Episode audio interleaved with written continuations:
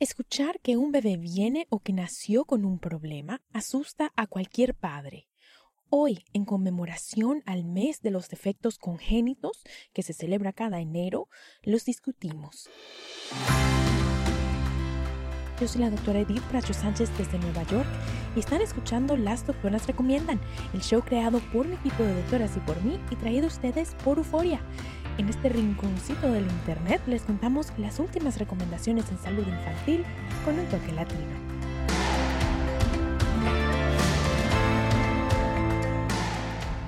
Antes de empezar, recuerden que aquí les traemos información de manera educativa, pero para problemas médicos deben consultar a su médico que los conoce y los puede ver en carne y hueso. Hoy familia, como ya lo decíamos, queremos hablar de un tema que sabemos que puede ser difícil de escuchar, pero que debemos entender si lo vamos a intentar prevenir. Se trata de los defectos congénitos, esos defectos que están presentes durante el embarazo o se detectan una vez después del nacimiento. Y para discutirlos y explicarnos un poquito más, me acompaña Diana Valencia. Ella es científica de salud en los Centros de Control de Enfermedades e Infecciones, CDC, por sus siglas en inglés. Diana, bienvenida. Muchas gracias, Edith, y un placer estar aquí con todos ustedes. No, Diana, imagínate, el placer es nuestro de tenerte aquí. Bueno, Diana, y se escucha como feo, ¿no? Como chimbo decir un defecto congénito, un defecto de nacimiento. Es como que le estuviéramos diciendo a una madre que su hijo viene defectuoso. Lastimosamente, este es el término médico que se le ha dado, pero quería empezar por preguntarte a qué nos referimos exactamente cuando usamos ese tipo eh, de lenguaje, ese término científico. Bueno, tienes toda la razón.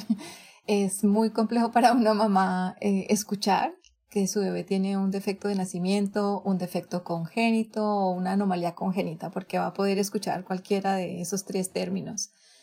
Eh, y siempre va a haber una, una reacción, pues, ¿por qué? ¿Qué pasó? Eh, eh, no, es verdad de no entender que, por qué pudo haber ocurrido esto. Pero los defectos congénitos son cambios estructurales que ocurren durante el embarazo y pueden identificarse antes de nacer, estar presentes al momento de nacer o identificarse más tarde en la vida. Y pueden afectar cualquier parte del cuerpo. Pueden afectar el corazón, por ejemplo, las piernas, eh, puede ser eh, los ojos, cualquier parte del cuerpo puede estar afectada.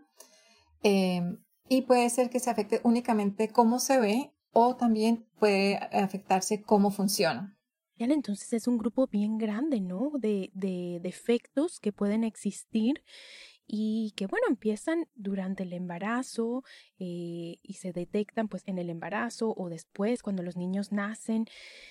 Y pues hablando de que es un grupo grande de, de problemitas, ¿verdad? ¿Qué tan comunes son como para tener una idea? Mira, son muy comunes, a pesar de que muchas personas piensan que no, que son raros, que no son tan, tan y tan comunes que uno de cada 33 bebés que nace en Estados Unidos tiene, eh, está afectado por una, un defecto congénito. Eh, cada cuatro minutos y medio nace un bebé con un defecto congénito y esto implica que hay aproximadamente como 120 mil bebés al año en Estados Unidos afectados. Entonces es más común de lo que, de lo que, de lo que se piensa y, es importante saber que, eh, que son comunes, que son costosos y que son graves y que pueden afectar a cualquier persona. Wow, Diana, uno de cada 33 o 120 mil niños al año es mucho. Diana, ¿y crees que hay estigma en nuestra comunidad latina? Porque uno de cada 33 es mucho, pero uno se pone a pensar y uno dice, no, pues yo no conozco a nadie con un, con un defecto, ¿no? Pero si es tanto, pues tenemos que conocerlo, pero tal vez no lo estamos hablando, no lo estamos discutiendo. Entonces, ¿crees que hay estigma y es por eso que no lo escuchamos tanto? Pues, fíjate, yo creo que sí, que sí hay estigma en nuestra comunidad. Eh, hay menos cada vez porque cada vez hay más... Eh, educación al respecto y cada vez hay más oportunidades em, eh, y también hoy en día sobreviven mucho más. Entonces también hoy en día los podemos, eh, podemos ver personas que están afectadas con defectos eh, de nacimiento o congénitos. Em, pero sí es un problema en nuestra comunidad. Yo trabajé muchos años en un sistema de vigilancia de defectos congénitos en una comunidad latina y, veíamos cómo eh, pues hablábamos con las mamás siempre y con el papá y tratábamos de involucrarlos a todos para explicarles si sabíamos por qué había pasado, cómo había pasado, para eliminar un poco em, ese, ese estigma y, y, no, y, que los papás estuvieran em, como sin culpa, ¿verdad? Porque lo primero que muchas veces sienten es como culpabilidad. Entonces, una vez que no, que, que entienden que no hay culpa, eh, mejora también un poco eh, la relación y la mejor, eh, el mejor tratamiento y, lo, y, lo, y buscan lo mejor para, para su bebé. Sí, no, esa bendita culpa, ¿no? Que sienten muchos padres. Yo he aprendido, pues, en mis años como pediatra, que este sentimiento de culpa es real, eh, es casi que común para todos los padres y bueno, hay que trabajarlo, ¿no? Si vamos a lograr ayudar a los niños y a los papás.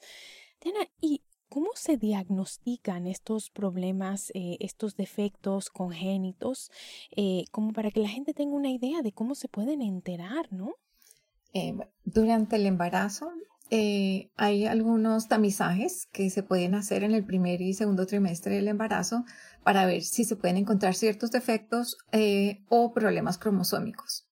Si el tamizaje no sale de manera adecuada, si sale algo anormal, entonces se pueden hacer otros estudios ya para poder identificar como el diagnóstico del problema específico que va a tener el bebé. Al nacer, pues hay unos defectos que vas a ver al momento de nacer, entonces a veces no se identifican prenatalmente, sino al momento de nacer.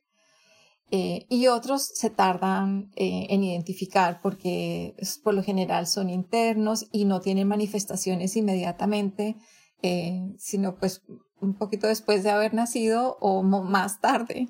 Y entonces hasta que no se, se salgan como a la luz esas manifestaciones, pues no se identifica eh, el la condición que tiene la persona eBay Motors es tu socio seguro. Con trabajo, piezas nuevas y mucha pasión, transformaste una carrocería oxidada con 100.000 millas en un vehículo totalmente singular. Juegos de frenos, faros, lo que necesites, eBay Motors lo tiene. Con Guaranteed Fit de eBay, te aseguras que la pieza le quede a tu carro a la primera o se te devuelve tu dinero. Y a estos precios, ¿qué más llantas y no dinero? Mantén vivo ese espíritu de Ride or Die Baby en eBay Motors. ebaymotors.com. Solo para artículos elegibles. Se aplican restricciones. Aloha mamá. Sorry por responder hasta ahora. Estuve toda la tarde con mi unidad arreglando un helicóptero Black Hawk. Hawái es increíble. Luego te cuento más. Te quiero. Be All You Can Be, visitando goarmy.com diagonal español. When you buy a new house, you might say, Shut the front door! Winning! No, seriously, shut the front door. We own this house now. But you actually need to say, Like a good neighbor, State Farm is there. That's right. The local State Farm agent is there to help you choose the coverage you need. Welcome to my crib. no one says that anymore, but I don't care. So just remember like a good neighbor, State Farm is there. State Farm, Bloomington, Illinois. Boost Mobile tiene una gran oferta para que aproveches tu reembolso de impuestos al máximo y te mantengas conectado. Al cambiarte a Boost, recibe un 50% de descuento en tu primer mes de datos ilimitados. O, con un plan ilimitado de 40 dólares, llévate un Samsung Galaxy A15 5G por $39.99. Obtén los mejores teléfonos en las redes 5G más grandes del país. Con Boost Mobile, cambiarse es fácil. Solo visita boostmobile.com. Boost Mobile, sin miedo al éxito. Para clientes nuevos y solamente en línea, requiere AroPay. 50% de descuento en el primer mes requiere un plan de 25 dólares al mes. Aplican otras restricciones. Visita Diana, y algunas de estas condiciones se pueden prevenir, ¿no es así? O sea, no es solo detectarlas en el embarazo, yendo al médico, haciéndose las pruebas necesarias, sino que también se pueden prevenir hasta cierto punto. ¿Cuáles son estas cosas específicas que podemos hacer para prevenir? Sabiendo que no vamos a poder prevenirlos todos, ¿no? O sea, sabiendo que hay cosas que así hagamos lo mejor que podemos, pues lastimosamente no vamos a poder prevenir. Entonces, eh, hablemos de esas cosas que están en nuestro control. ¿Qué podemos hacer, Diana? Primero que todo, prepararse es la clave. Eh, y nunca es muy temprano para comenzar a prepararse para un embarazo. Entonces, eh, ya mencionaste algo importante para planificar un embarazo, el primer paso es visitar al proveedor de salud, eh, quien va a tomar un historial de, la familia, qué condiciones médicas hay, qué medicamentos está tomando la, eh, la persona que va a quedar embarazada, para pues, ver si hay alguno de esos medicamentos que hay que cambiar antes del embarazo o qué otros medicamentos pudiera necesitar. Es importante que todas las mujeres tengan suficiente ácido fólico, que es una vitamina del grupo B. Por lo menos un mes antes de quedar embarazadas ya deben de tener en su sistema unos niveles eh, adecuados de esta vitamina. Y esta vitamina se puede obtener tomando la vitamina que la venden así solita y también consumiendo em, eh, alimentos que, sean ricos en folato. Esa es una de las cosas. Es importantísimo que todas las eh, personas que van a quedar embarazadas tengan sus vacunas al día y que inclusive tengan, eh, se pongan la vacuna de la influenza. Es importante también lograr tener un peso saludable antes de quedar embarazada. No, sabemos que eso es bastante difícil, pero idealmente sería bueno poder estar, entrar a un embarazo en un peso saludable. Es importante también evitar algunas, el consumo de algunas sustancias que van a ser dañinas al embarazo, como pues, sabemos el alcohol, el tabaco y el consumo de otras, de otras drogas. Son como algunos ejemplos de cosas que uno puede hacer, porque como bien dijiste, no podemos hacer todo ni prevenir todo. Sí, hay cosas que como que se nos escapan, ¿no? Que así comamos bien, tomemos todas las vitaminas, evitemos el alcohol, veamos al médico, nos hagamos todas las pruebas, pues hay cosas que se nos escapan, como los defectos, por ejemplo, genéticos, ¿no? Están más allá de nuestro control. Pero pues las cosas que podemos controlar, hay que controlarlas, hay que tratar de, de, tratarlas, ¿no? La gente que escucha este show eh, sabe que la doctora Evelyn Bracho Sánchez acaba de tener un bebecito, ya es una de nuestras productoras, tiene un recién hizo todas estas cosas durante el embarazo, eh, se ha seguido haciendo su control con su médico. Yo estoy buscando bebé y ya estoy pues eso, tomándome las vitaminas que se recomiendan, el ácido fólico, todas esas cosas, haciéndome mi control, eh, manteniendo un peso saludable, pues para lograr dentro de lo que puedo controlar tener un embarazo saludable y un bebé saludable. Y digamos que hicimos todas estas cosas y lastimosamente y pues tenemos un bebé que viene con un problema. ¿Qué pueden hacer los padres, Diana? ¿Dónde consiguen ayuda? ¿Dónde consiguen recursos? ¿Dónde consiguen una comunidad? Eh, pues para empezar a orientarse y darle al niño lo que el niño necesita, ¿no? Lo que cada familia, o sea, cada familia va a ser diferente porque como tú bien dijiste, cada, cada defecto es diferente y varía el espectro desde bien leve hasta grave.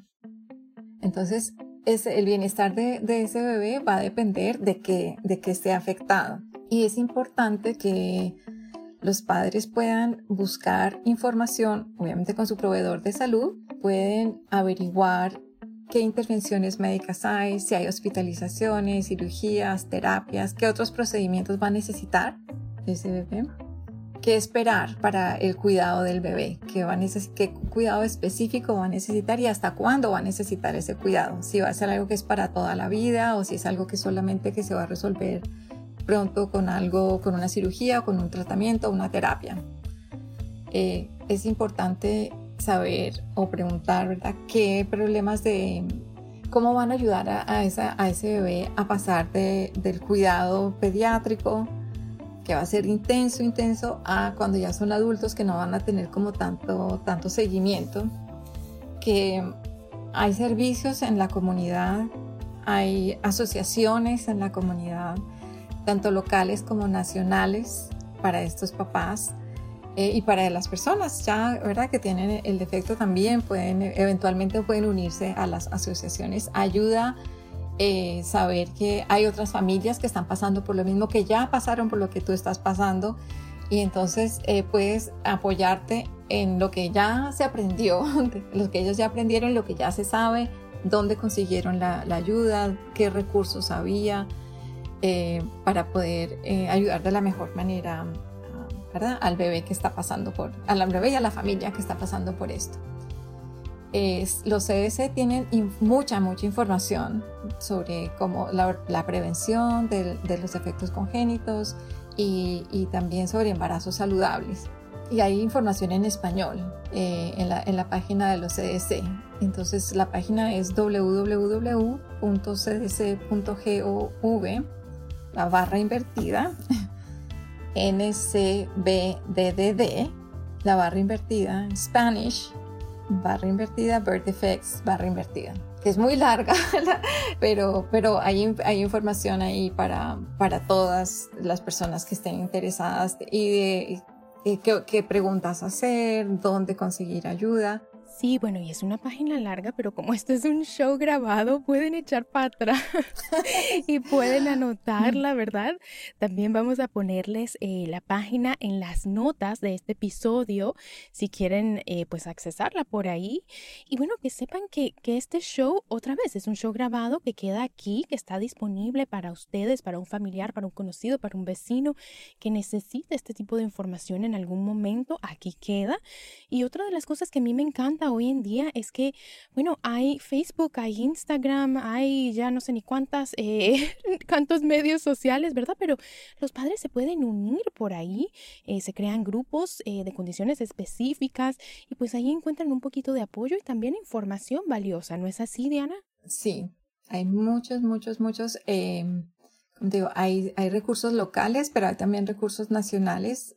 los recursos nacionales son muchas veces de de defectos específicos, eh, pero siempre, siempre en todas partes. No importa dónde viva, hay alguien eh, que, que, sabe dónde, cómo accesar a esos recursos y cómo, con quién pueden hablar y quién es la mejor persona con la que pueden hablar. Sí, bueno, y ojalá les haya ayudado esta conversación. Eh, son comunes estos defectos como ya lo discutimos. Ojalá nunca les suceda a ustedes, eh, pero si les llegara a suceder, aquí está esta fuente de información. Igual tenemos que tener compasión, ¿no? Para, para la gente en nuestra comunidad, en nuestras familias, que de pronto puede pasar por algo así. Entonces, mándeles este podcast para ver si, si les ayuda un poquitito. Eh, y aquí estamos, ¿no? Diana, un millón de gracias. Fue un placer tenerte. Primera vez que te invitamos a este podcast, pero te vamos a invitar otra vez. Gracias por compartir tus conocimientos, por tu tiempo y pues por todo el trabajo que haces para nuestra comunidad. muchas gracias a ustedes, un placer y recuerden que nunca es tarde para empezar a cuidarse. Sí, así es. Bueno, y con esto familia hemos llegado al final. Yo soy la doctora Edith Bracho Sánchez y esto ha sido Las Doctoras Recomiendan, el podcast de salud infantil creado por mi equipo de doctoras y por mí y traído a ustedes por Euforia. Si les gustó, compartan con su familia, con sus amigos, con la vecina, con la comadre, para que ellos también se unan a nuestra comunidad de padres latinos informados que buscan criar niños sanos en todos los sentidos. Las Doctoras Recomiendan es una producción de LTR Media no se pierdan nuestro próximo episodio. De mi parte, un abrazo para todos y hasta la próxima.